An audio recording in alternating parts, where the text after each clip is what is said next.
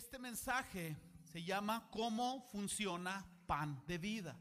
A lo mejor algunos de ustedes tienen una idea clara de, cómo operacionalmente funcionamos.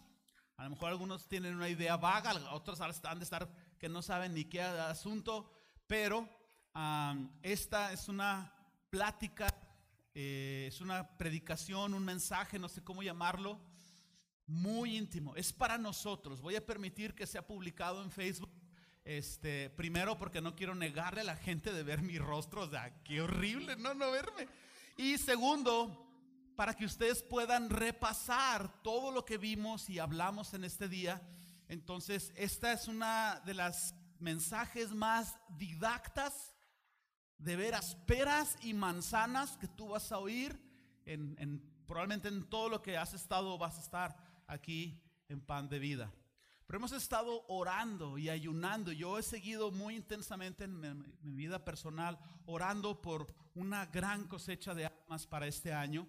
Y entonces, si nosotros creemos que este va a ser un año de cosecha, tenemos que prepararnos para una cosecha y es lo que pretendo hacer en los siguientes minutos. Prepararles, aunque sea en decirles, miren, vamos hacia allá, como se dice, no sé si es una palabra correcta, pero envisionarlos hacia dónde vamos, esa es la intención del mensaje de hoy. Al final, tú quieres llevarte más que un pensamiento, tú tienes que llevarte esto en tu corazón. Algunos ya lo conocen.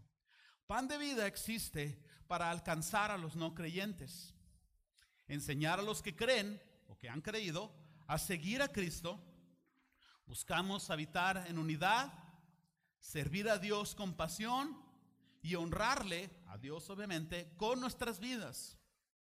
Por tanto, se espera que los congregantes de pan de vida caminen en esta visión, se esfuercen por cumplirla y alienten a otros a vivirla. La visión de esta congregación es alcanzar, es hacer todo aquello que el Nuevo Testamento, la Escritura, nos dice que un cristiano y una iglesia deben de hacer. Y obviamente no es una frase bonita que nos da estilo y personalidad. Es la razón por la que estamos aquí. Y es la razón por la cual nosotros nos vamos a desgastar, trabajar, enfocar y vivir nuestras vidas. Tú no quieres llegar al final de tu vida y estar, eh, lamento la descripción que voy a hacer, quizás convaleciente en un hospital, lamentando no haber hecho algo más por el Señor y por lo eterno. Tú quieres llegar al final de tu vida, sea temprano, sea tarde, con una paz y una satisfacción como el apóstol Pablo que decía, he terminado la carrera, he guardado la fe, me espera la corona de vida, etcétera. Entonces, ah, mi intención es animarlos y como dije al principio, decirles hacia dónde vamos. Vámonos con el primer punto. Nosotros buscamos funcionar y crecer conforme al modelo de la iglesia primitiva. Nosotros buscamos ser una iglesia neotestamentaria. ¿Qué quiere decir eso? Ser una iglesia que funciona como la Biblia dice que comenzó a funcionar la iglesia. Ese es el modelo de iglesia que nosotros buscamos. Lo primero que tú tienes que saber al ser un fiel congregante de pan de vida es que nosotros buscamos ser una iglesia que funcione conforme mayormente el libro de los hechos dice y ser una iglesia que es cristocéntrica, es decir, Cristo es la predicación que nosotros tenemos. Lo que nosotros enseñamos tiene que ver con Cristo y es por Cristo y no nos vamos a mover de una enseñanza diferente a esta. ¿Por qué? Porque fue lo que los apóstoles enseñaron. Y el modelo de iglesia que nosotros vemos aquí en la Biblia es el anhelo del corazón o debe de ser el anhelo del corazón de esta iglesia. Ojo con esto. Pan de vida no busca, no es el objetivo ser una iglesia moderna, vanguardista, relevante, sensacional. No pretendo que andemos en guaraches y en túnicas tampoco. Y no creo que sea malo ser moderno o buscar cierta forma de ser vanguardistas, relevantes, etcétera. No, para nada critico, simplemente les abro mi corazón, si nosotros tomamos una línea de vanguardismo, ser más modernos, más esto, más aquello, en mi opinión, corremos el riesgo de empezar a desviarnos en buscar cada vez más ser cool, relevante, chido y hacer lo que los europeos hacen y empezar a olvidar cada vez más la centralidad de Cristo. Es suficiente el deterioro que hay ahora en la iglesia moderna y lo diluido que está ahí ahora el nombre de Jesús como para todavía pretender irnos para otro lado. no digo que es malo, solo digo corremos un alto riesgo de olvidar la centralidad de Cristo. Entonces, si cuando yo te estoy diciendo que nosotros buscamos ser una iglesia neotestamentaria, es porque pretendo explicarlo con la escritura. Me imagino que tienen dos horas para la aplicación de hoy, ¿verdad? Vamos a empezar con la lectura de Hechos. Ah, no se crea. No, sería, no sería malo, pero abre tu Biblia en el libro de Hechos. Vamos a encontrar el capítulo 2 y vamos a leer el, verso, el versículo 42. Hechos 2, 42.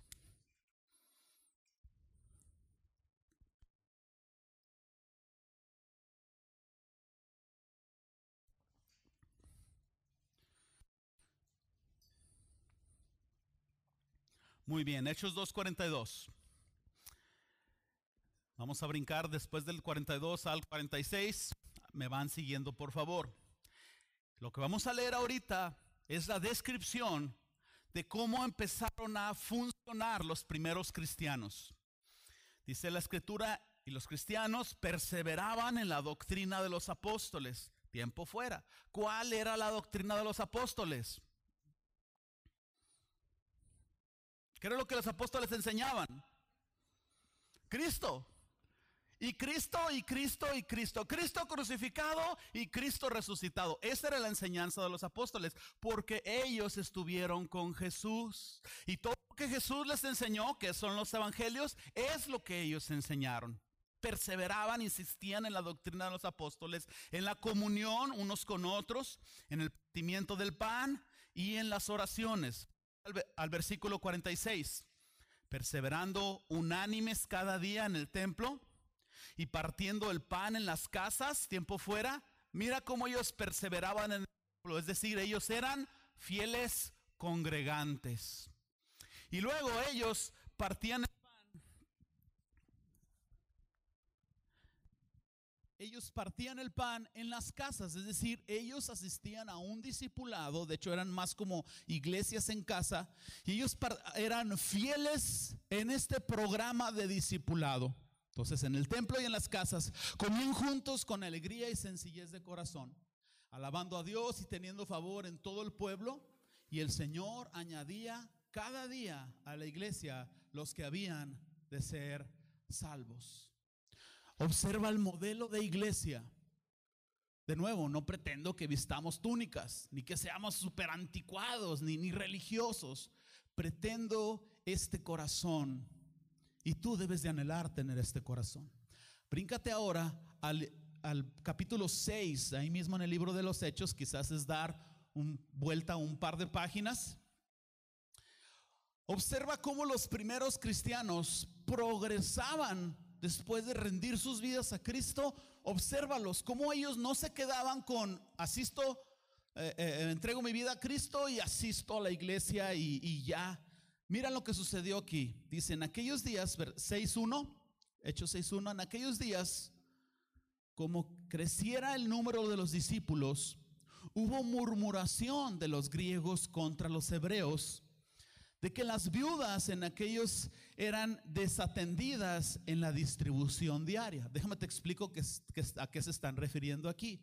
Que en las asignaciones prácticas de repartir ayuda a los necesitados, organizarse en aspectos quizás de evangelismo, todo, todo aspecto práctico lo estaban descuidando porque estaban viniendo muchos al conocimiento de Cristo. Eran miles de personas las que se estaban bautizando, estaban muy preocupados por alcanzar a los perdidos, lo cual es totalmente correcto, pero estaban descuidando las áreas logísticas. Verso 2. Entonces los doce Once discípulos más Matías, el que se agregó, convocaron a la multitud de los discípulos y dijeron, no es justo o no es correcto que nosotros dejemos la palabra de Dios para servir a las mesas. Versículo 3. Buscad pues, hermanos, entre vosotros a siete varones de buen testimonio, llenos del Espíritu Santo y de sabiduría, a, a quienes encarguemos este trabajo. Tiempo fuera. Básicamente ellos en una reunión de domingo dijeron, necesitamos servidores. Estoy leyendo aquí que sean varones de buen testimonio, llenos del Espíritu Santo y de sabiduría. Mi interpretación, y no, no lo digo en ninguna forma de broma, mi interpretación es que estas personas habían ya tenido enseñanza bíblica cristocéntrica. Traducción, hermanos, necesitamos servidores. Aquellos que hayan terminado fundamentos del discipulado, levanten la mano porque necesitamos quien nos ayude a organizarnos. Versículo 4. Dicen, lo dijeron los apóstoles, nosotros persistiremos en la oración y en el ministerio de la palabra. Versículo 5. Agradó la propuesta a toda la multitud y eligieron a Esteban, varón lleno de fe y del Espíritu Santo, y a Felipe y a Procoro. ¿Hay alguien que se llama aquí Procoro? Nicanor, ¿no? Timón, Pumba, Parmeneas. ¿Alguien se llama aquí Parmeneas? Si tenemos dos Nicolás aquí. ¿Verdad? Nico, y despiértenlo. Y a su hijo Nico tenemos un Nico, ese sí.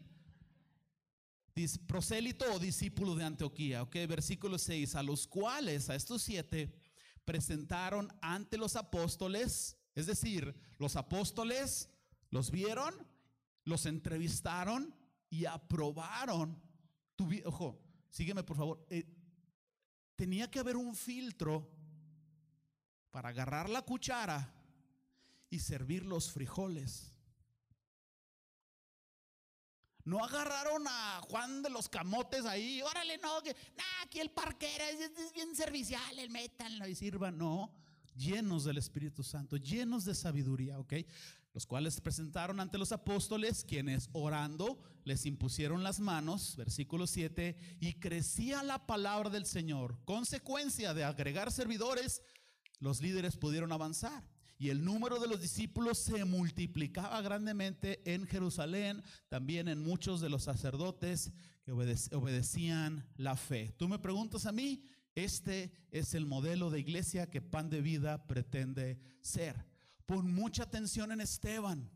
Fija tu mirada ahí, mira cómo dieron una mención especial sobre Esteban y no sobre Procoro, ni sobre Nicolás, ni Nicanor. Esteban fue el que resaltó ahí. En el versículo 3 va a aparecer aquí en pantalla nuevamente. Buscad pues hermanos entre vosotros siete varones de buen testimonio, llenos del Espíritu Santo y de sabiduría, a quienes encarguemos este trabajo. Obviamente Esteban era una persona que reunía todas estas características. Entonces, Esteban empezó a servir en aspectos prácticos, limpieza, organización, entregar ofrendas, dar comida.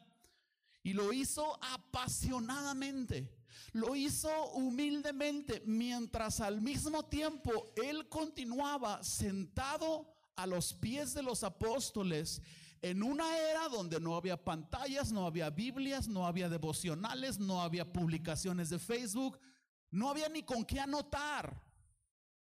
No había ni con qué anotar. Aprender era ir y sentarte y escuchar, escuchar y tratar de retener lo más posible. Esteban siguió creciendo, siguió sirviendo, siguió creciendo. Este es el modelo de congregante que yo anhelo para esta congregación. Nunca, Esteban nunca dejó de ser un siervo. Cuando tú llegas a Hechos capítulo 7, lo voy a poner en pantalla para agilizar las cosas, Esteban murió como mártir y murió con la misma pasión por Jesús con la cual empezó a servir en las mesas, pero con un conocimiento de Jesús abismalmente distinto al que con el cual empezó. Si tú un día quieres leer un resumen de la Biblia, tú puedes leer los 52 versículos que Esteban citó de memoria y conectó desde Abraham hasta Cristo. No le dijeron a Esteban, oye, carnal, ¿qué onda? ¿Predicas el domingo? No, dame dos semanas para prepararme. Hay dos, tres hermanos de aquí que estás esperando que terminen de prepararse para predicar aquí el domingo. Eso fue hace seis meses. Esteban andaba evangelizando en las calles. Ahí hubo una confrontación y se agarró a citar las escrituras. ¿Cuáles escrituras? Estas escrituras. Observa el nivel de preparación bíblica que este hombre tenía y su celo se encendió de ahí. Claro, los hizo temblar, se enfurecieron, lo apedrearon. En pantalla aparece 7, 54 y 56 de Hechos. Oyendo estas cosas se enfurecían en sus corazones y crujían dientes contra él. Versículo 55. Pero Esteban, lleno del Espíritu Santo, puestos los ojos en el cielo, vio la gloria de Dios y a Jesús que estaba a la diestra de Dios y dijo, he aquí, veo los cielos abiertos y al Hijo del Hombre que está a la diestra de Dios.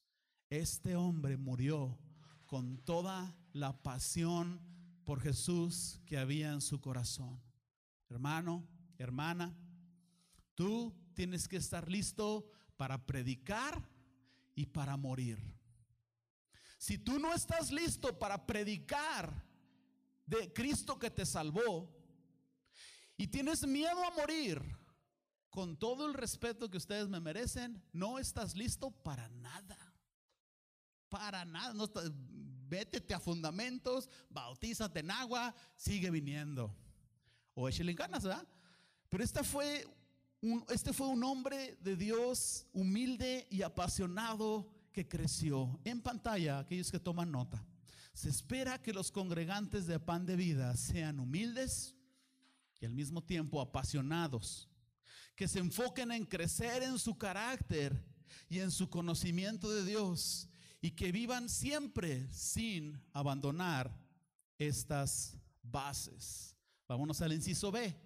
Esta congregación tiene una visión, una visión específica. Pablo citó en 1 Corintios 9, no lo tienen que buscar, pero él dijo que no era un hombre que daba golpes en el aire o que servía como a la aventura. Es decir, yo no ando viendo nomás a ver qué hago. Tengo un objetivo central que es Cristo y quiero que todos en este mundo conozcan de Él y voy a hacer todo tipo de trabajo necesario para que este objetivo se cumpla. Entonces, nosotros hemos encontrado en la escritura esta visión. Pan de vida existe, aparece aquí en pantalla. Pan de vida existe para alcanzar a los no creyentes, enseñar a los que creen a seguir a Cristo. Buscamos habitar en unidad, servir a Dios con pasión, como Esteban, y honrarle con nuestras vidas. Lo voy a desglosar muy, muy rápido. Sé que algunos de ustedes lo han oído esto varias veces. Y sé también que hay algunos que han estado anteriormente en otras congregaciones en donde quizás por el abuso espiritual también han abusado de estos cinco propósitos provenientes de enseñanzas de Rick Warren. A estas personas yo los animaría a que dejaran de lado el abuso espiritual y la imprudencia que lamentablemente hay quienes han tenido en fastidiar a la gente incorrectamente con estos cinco propósitos y que los empieces a ver neotestamentariamente. Porque aunque sean los cinco propósitos y todo lo que tú me quieras decir, alcanzar es bíblico, discipular es totalmente bíblico, la unidad la acabamos de leer en Hechos. Servir a Dios con pasión lo acabamos de ver en Esteban. Honrar a Dios con nuestras vidas es el objetivo central de toda la escritura. El Señor nos salvó para la alabanza de la gloria de su nombre. Entonces, es más bíblico de lo que suena. Alcanzar define nuestro propósito de predicar el Evangelio. El Señor Jesucristo dijo en Marcos 16, id por todo el mundo y y el que creyere que a bautizarlo, ¿verdad? Enseñar, define nuestro propósito de discipulado. Predicar y discipular van muy de la mano, pero son dos fases distintas.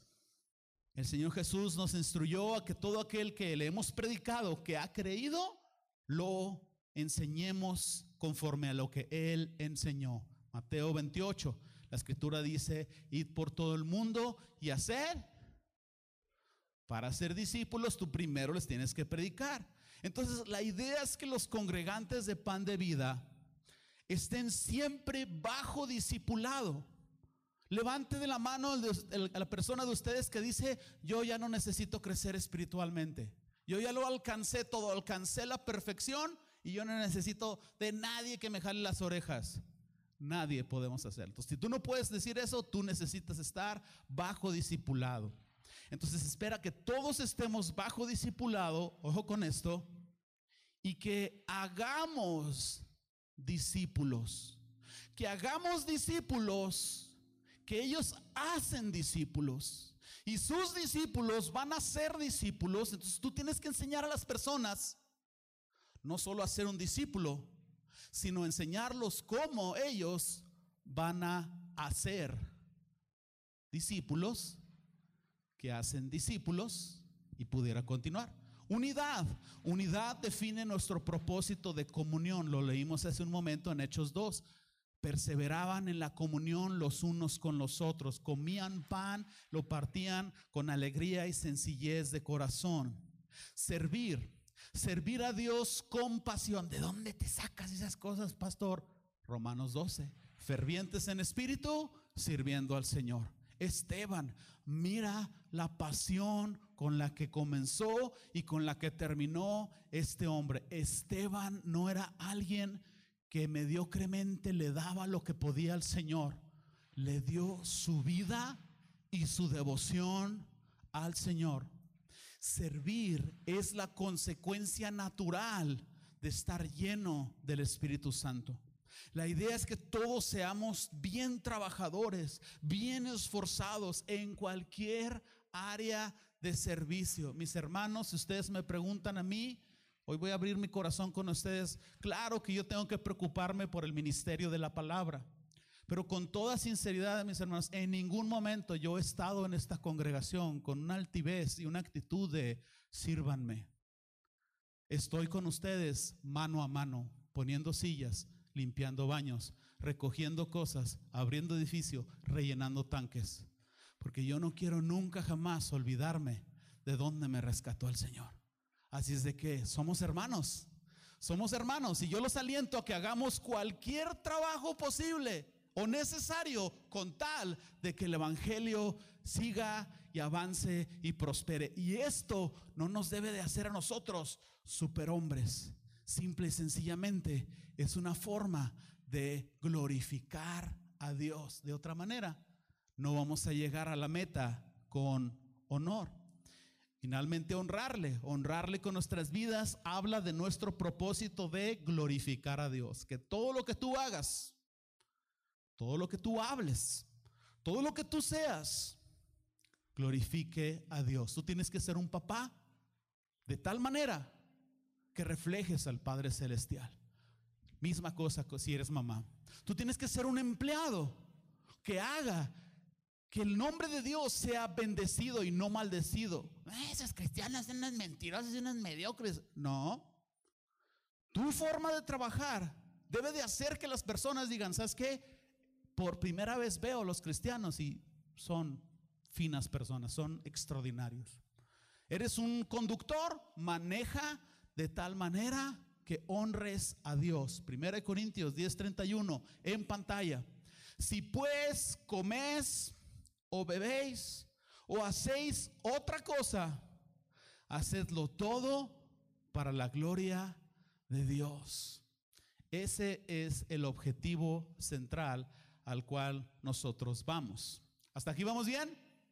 Les dije que era iba a ser muy, muy didacta hoy, ¿ok? Inciso C, ¿cómo logramos cumplir esta visión? Sé que un hermano ahí atrás va a decir, bueno, pues a brincos y sombrerazos. Amén. ahorita a brincos y sombrerazos. Pero hay dos formas de cumplir la visión. Número uno, con programas. actividades y reuniones que sean un vehículo que nos lleva a cumplir la visión. ¿Cómo vamos a alcanzar a los perdidos? Con reuniones, con eventos. ¿Cómo vamos a disipular a las personas? Con grupos en casa, con eh, enseñanzas aquí a través de fundamentos del discipulado. ¿Cómo vamos a hacer que las personas caminen en esto? Vamos a, de nuevo, no sé si esta es una palabra correcta, pero me gusta envisionarlos, es decir, inyectar la visión en el corazón de las personas. Otra forma de decirlo sería, en el buen sentido, embarazarlos con la visión y que digan, híjole, yo tengo que ser parte de la vida futura de esta congregación. A continuación, yo pretendo envisionar a esta iglesia. De nuevo, Vamos a cumplir la visión. Como dije ahorita, vamos a hablar de programas, si quieres ponerlo en pantalla. ¿Cómo hacemos para alcanzar los perdidos? Bueno, predicamos al final de cada mensaje de domingo. Damos un mensaje de salvación al final de cada lección de grupos en casa.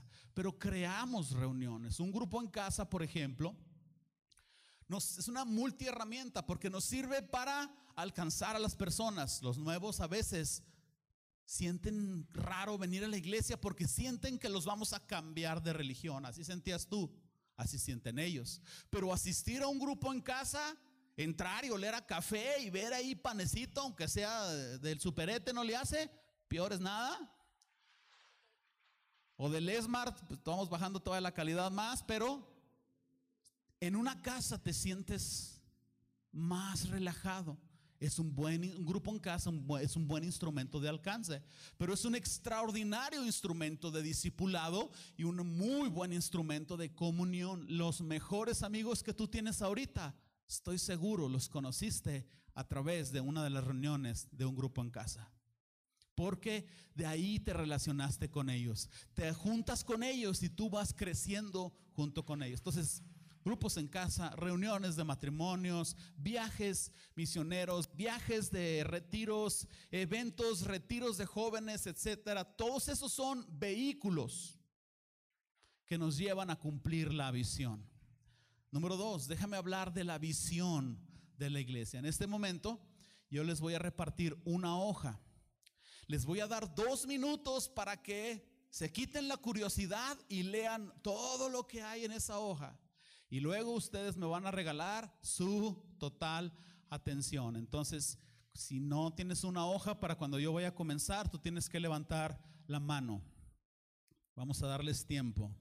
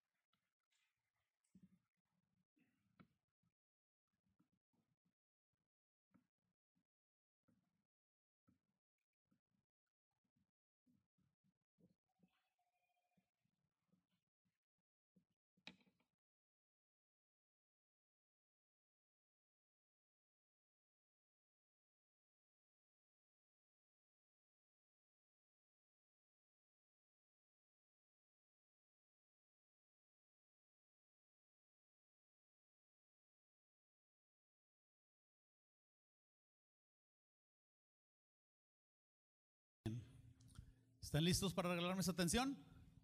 Me imaginé que si se las daba y empezaba a hablar, iban a estar ahí viendo. Mejor les dejo que se quiten la curiosidad y ahora sí, denme toda su atención, por favor. Todos aquí tienen que alcanzar a uno o más.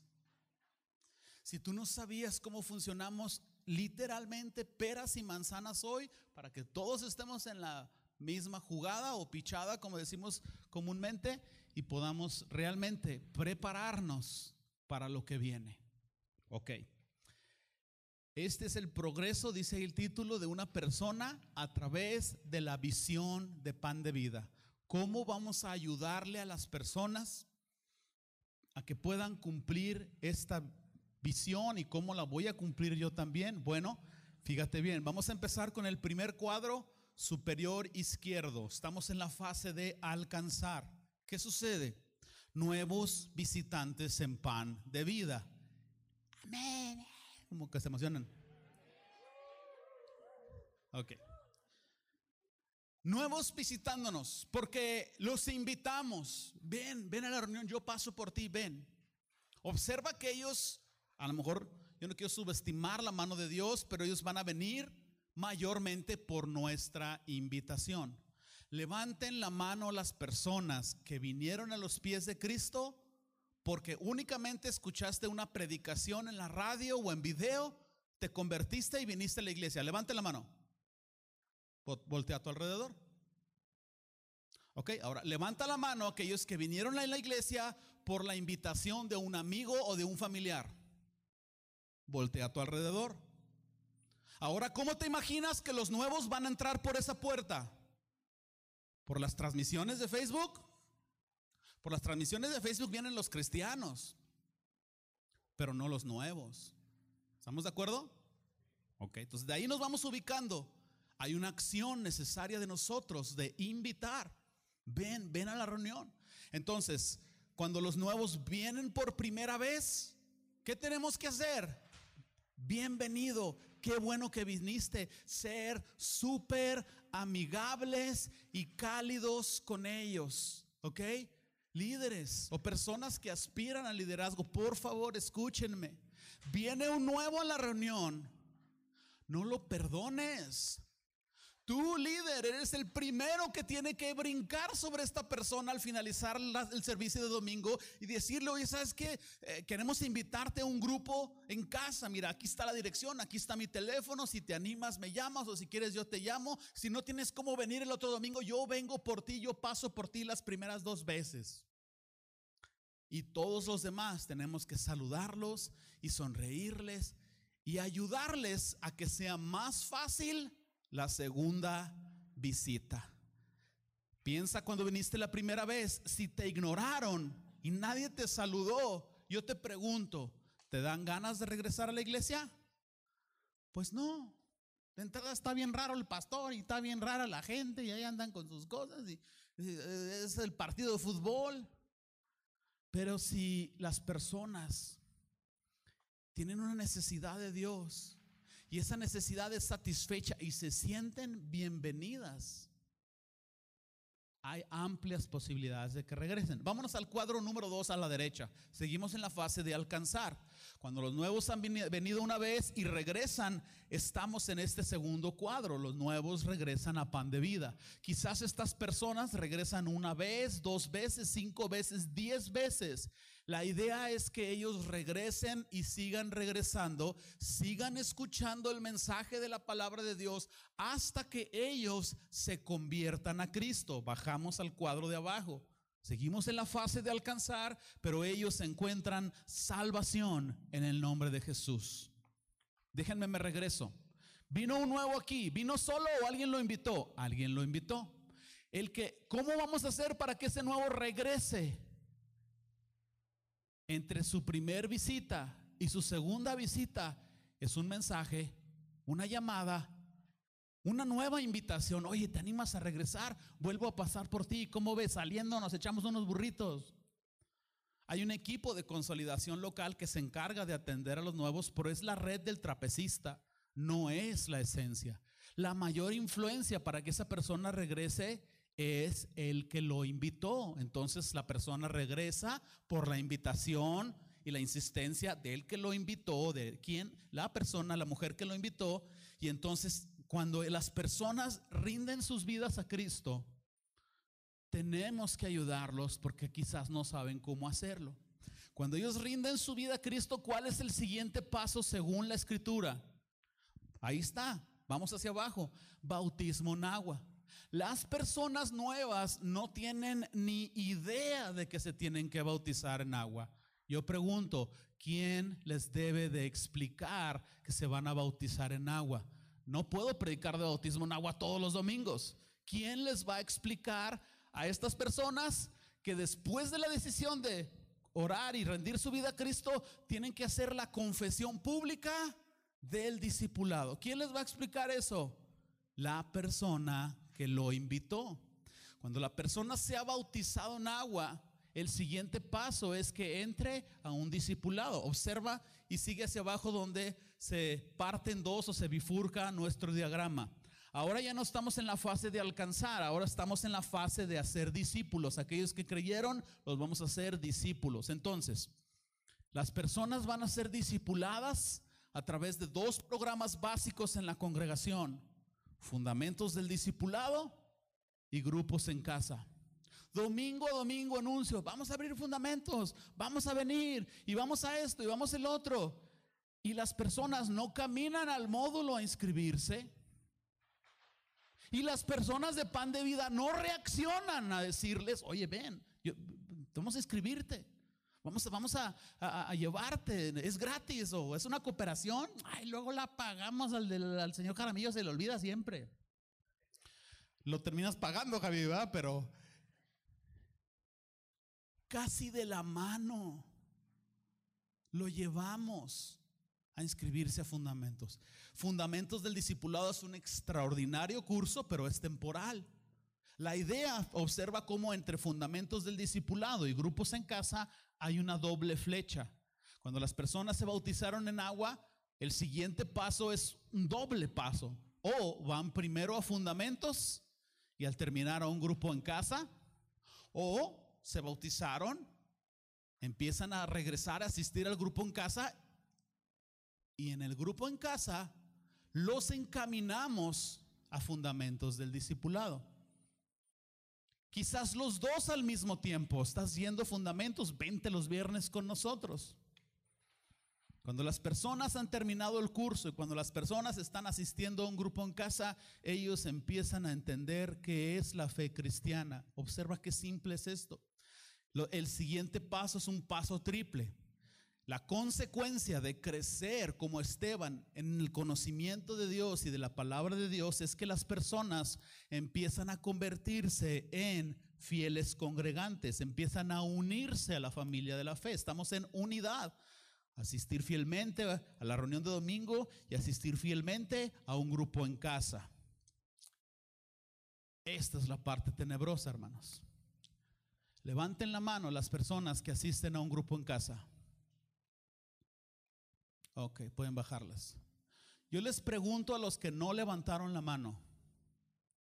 Si tú sabes que la visión de, la iglesia es de discipulado, en buena onda, hermano, ¿por qué no están asistiendo a un grupo en casa?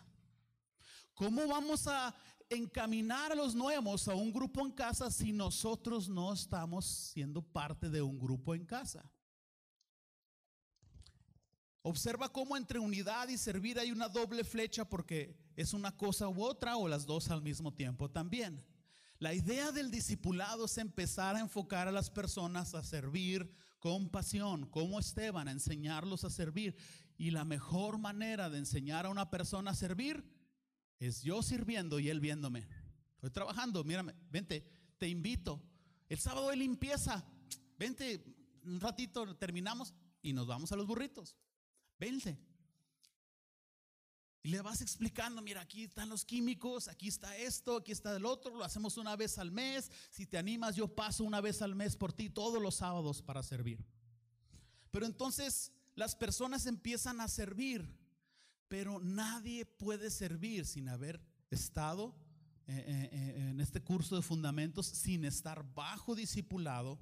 Y entonces las personas que están sirviendo, tenemos que encaminarlas, por eso está la doble flecha, tenemos que encaminarlas a asistir fielmente a la iglesia. Aquí es donde también se pone tenebrosa la cosa, porque yo les pregunto a algunos de ustedes con mucho cariño, pero mucha sinceridad, ¿por qué algunos de ustedes asisten a la iglesia de domingo solo el domingo que te toca servir? Les voy a ser bien sincero, voy a empezar a meter presión. No se vayan a ofender si restringimos su servicio de ustedes, porque no queremos personas que nos hagan favores. Queremos que sirvas a Dios con pasión como consecuencia de que Cristo es tu pasión y tu vida y quieres vivir por Él. ¿Por qué? Gracias por ese amén. Temo quedarme sin iglesia Empezamos de cero si tenemos que empezar, pero vamos a empezar bien. ¿Por qué algunos de ustedes, hermanos, vienen un domingo sí y luego tres no? ¿Qué es más importante en tu vida que ser un fiel congregante, un fiel servidor y un fiel discípulo? ¿Qué es más importante en tu vida? Hay unos pocos casos que yo sé que por doble turno en el trabajo, no, literalmente no pueden asistir a, las reuniones. A estas personas yo les digo, si no te queda el saco, no te lo pongas. Pero si tú estás viendo el béisbol el viernes en la tarde y tú sabes que la visión de tu iglesia es estar en un discipulado. What's going on, my friend? You please wake up and jump into the vision, brothers. O traducción, échenle ganas, hermanos. Iglesia, despierta, por favor. Mira, agarra el hombro de la persona de la derecha y sacúdelo. Dile, despiértate. Y tú regrésale un cachetadón. Si despierto, estoy infiel. Y dile, congrégate. Y luego agarra la silla y. No, mejor ahí le paramos. Está bien.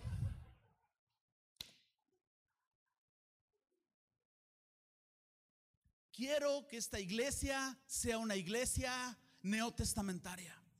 Tú ya fuiste alcanzado, tú ya estás discipulado, tú ya estás bautizado en agua. Solo te falta ser fiel congregante y un fiel servidor y un fiel discípulo que hace discípulos.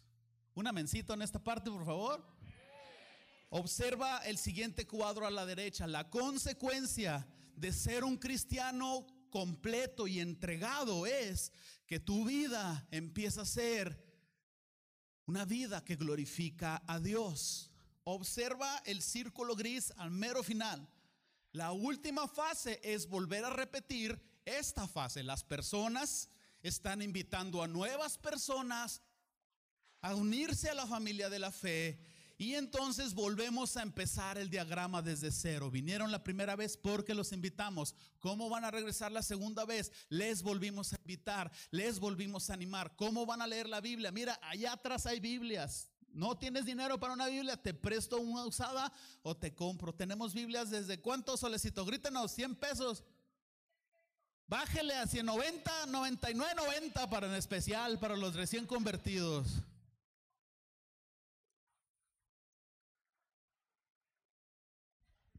Si un nuevo viene y no tiene Biblias y nadie tiene fondos para regalarle una Biblia, madre, dáselas gratis. No hay problema. Pero tenemos que alcanzar a los perdidos. ¿Estás de acuerdo conmigo? Gracias, gracias por esto. Déjenme les trazo otro camino de cómo llegar. Si no les gustó este primer caminito, ahí está la puerta. Ah, no se crean, no, no se crean. No, no, para nada. No, no se crean, no se crean. Aunque también, pues si quieren una iglesia cómoda, pues sí, cáiganle, no pasa nada. Observa los círculos a la derecha. Vámonos, a, vámonos, ya entramos por el oeste, vámonos por el este. Una persona visita por primera vez un grupo en casa. ¿Cuál es el mejor grupo en casa?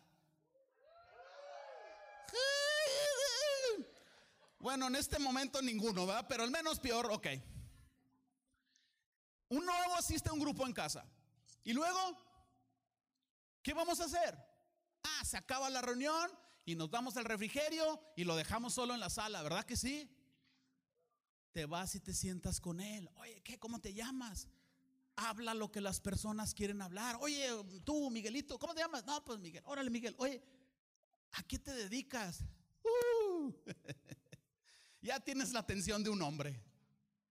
¿Quieres la atención de un hombre? Pregúntale a qué se dedica. No, no, pues yo, yo, este, yo eh, pues, soy chofer de, transporte especial de la maquiladora. Pregúntale lo que ni sabes ni te interesa. Órale, ¿y qué? ¿Cómo le hacen? O sea, está bien difícil ahí el ambiente, ¿no? Porque está muy fuerte el horario. No, sí, ¿a qué hora se levanta? No, que a las 6 de la mañana. Oh, y le dejan llevar café en la rutera. Sí, sí, pues ahí tengo con qué. Estás teniendo su atención. ¿Cómo crees que se va a sentir ese chofer de transporte la siguiente vez que se ha invitado a la reunión? Ah, yo quiero hablar con el que me estaba preguntando de mi trabajo. Mujeres, no es mi especialidad. Bueno, lo fue en la prepa y en la universidad. Pero el Señor me ha redimido. Pero no es mi especialidad, sin embargo, creo conocer un poco. ¿Dónde te hiciste los rayitos, mamita? No, con la vecina, doña Cuca es bien buena. ¿Cuánto cobra? Ay, ¿cómo cuánto tardaste? Tus uñas, qué hermosas. Pues si las traigo todas rotas, pues las traes mejor que las mías. Esas botas de tránsito que tienes tan preciosas, hermana, ¿dónde dejaste el caballo? Tal vez voy a necesitar ayuda femenil en esta categoría. Yo no sabría cómo llamar la atención de una mujer y pues ya casado, pues no, ah, si estuviera soltero, ¿qué onda, nena? ¿A qué hora te conectas al Facebook? No, ok, pero bueno. Un nuevo visita a un grupo en casa y lo hacemos sentir como en casa. Y ese nuevo no va o esa nueva no va a regresar solo, es el viento. Ese nuevo no va a regresar solo o sola al grupo en casa, va a requerir de una segunda llamada, varios mensajes, varias invitaciones, quizás que pases y le ayudes las primeras veces en transporte. Cuando la persona se enamora de Cristo, tú ya no tienes que transportarle, va a encontrar la manera de venir a la reunión tal y como tú lo hiciste. Entonces las personas regresan al grupo en casa. Segundo círculo, ¿me están siguiendo ahí, por favor? Regresan una vez, dos veces, diez veces. ¿Cuál es el siguiente paso obvio? Conectarlos del grupo en casa a la reunión de la iglesia. Hoy, ¿sabes que Nos reunimos los domingos, 20 a las 11 está bien suave, terminando. Una vez al mes nos vamos a cenar, nos vamos a comer. Ahí van a estar todos los que ya conoces, ahí van a estar en la reunión. Oye, voy a llevar a mi primo José. Tráete a tu primo Ramón y a José y a Juancho y a Procolo y a Nicanor y a quien tú quieras. Tráetelo para acá. Mira el tercer círculo. Cuando las personas visitan por primera vez pan de vida, como resultado de la invitación de un grupo en casa, sigue la línea punteada.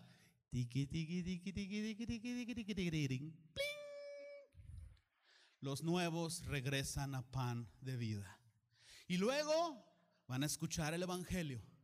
Y vamos a intentar que sigan viniendo hasta que rindan sus vidas a Cristo. Y después bautismo en agua. Y después fundamentos del discipulado. Y después grupo en casa. Y después, oye, es que necesitamos servidores porque somos el triple de lo que éramos en enero de 2023. Hacen falta anfitriones, hacen falta maestros de escuela dominical, hacen falta quien abra su casa, nos faltan líderes, etcétera, etcétera, etcétera.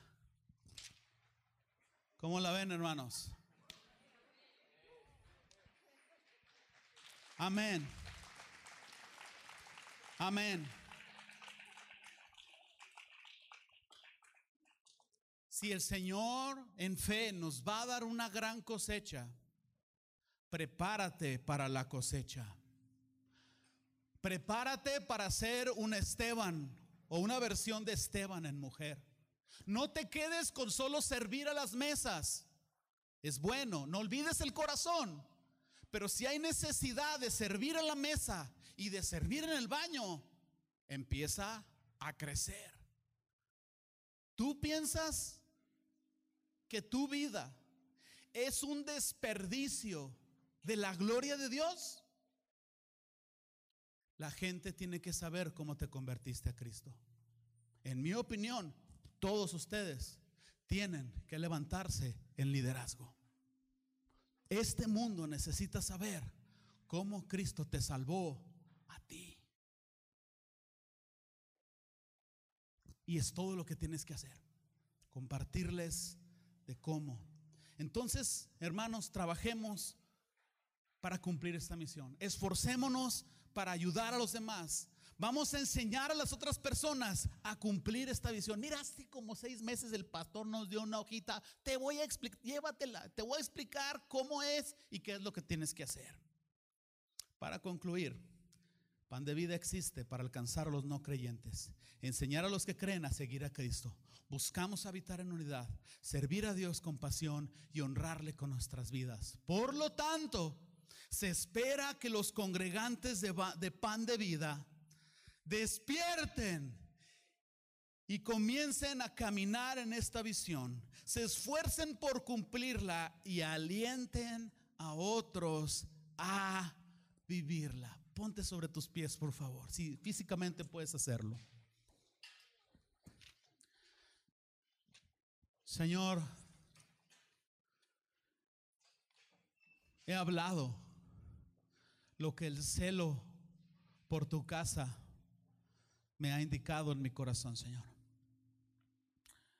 Señor, si algo de lo que yo, Omar, he dicho, no edifica tu iglesia y no lleva a tu iglesia a cumplir tus propósitos, incluidos bromas, Señor, yo te pido perdón, Señor. Pero si algo de lo que yo he hablado, Señor, es algo que está en tu corazón, yo te pido, Señor, que esta iglesia no me vea a mí, que te vea a ti, Cristo, como el inicio, la causa y el fin de todas las cosas. Yo pido, Señor, por esta iglesia, que vuelvan a enamorarse de ti como cuando recién se convirtieron. Yo oro porque esta iglesia, Señor, regrese a su primer amor y que volvamos a ser esa máquina de invitar a nuevos, Señor. Esa máquina de predicarle a las personas, que volvamos a ser agentes y ministros del nuevo pacto, Señor. Y pedimos, Señor, por una gran cosecha de almas. Pedimos que nos ayudes a prepararnos para esta cosecha y que nosotros no solo seamos el instrumento, sino que tú nos proveas de toda necesidad o oportunidad en las personas que nos rodean. Yo lo pido en el nombre de Jesús.